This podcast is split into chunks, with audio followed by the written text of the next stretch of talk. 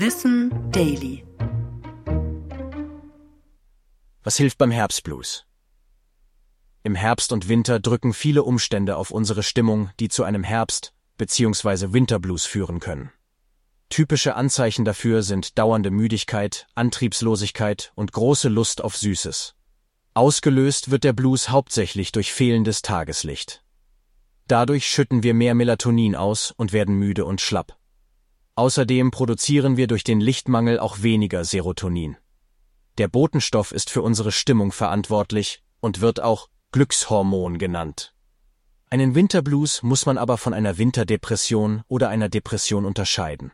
Dabei treten oft heftigere Symptome auf, wie Schlaflosigkeit, Hoffnungslosigkeit oder Suizidgedanken.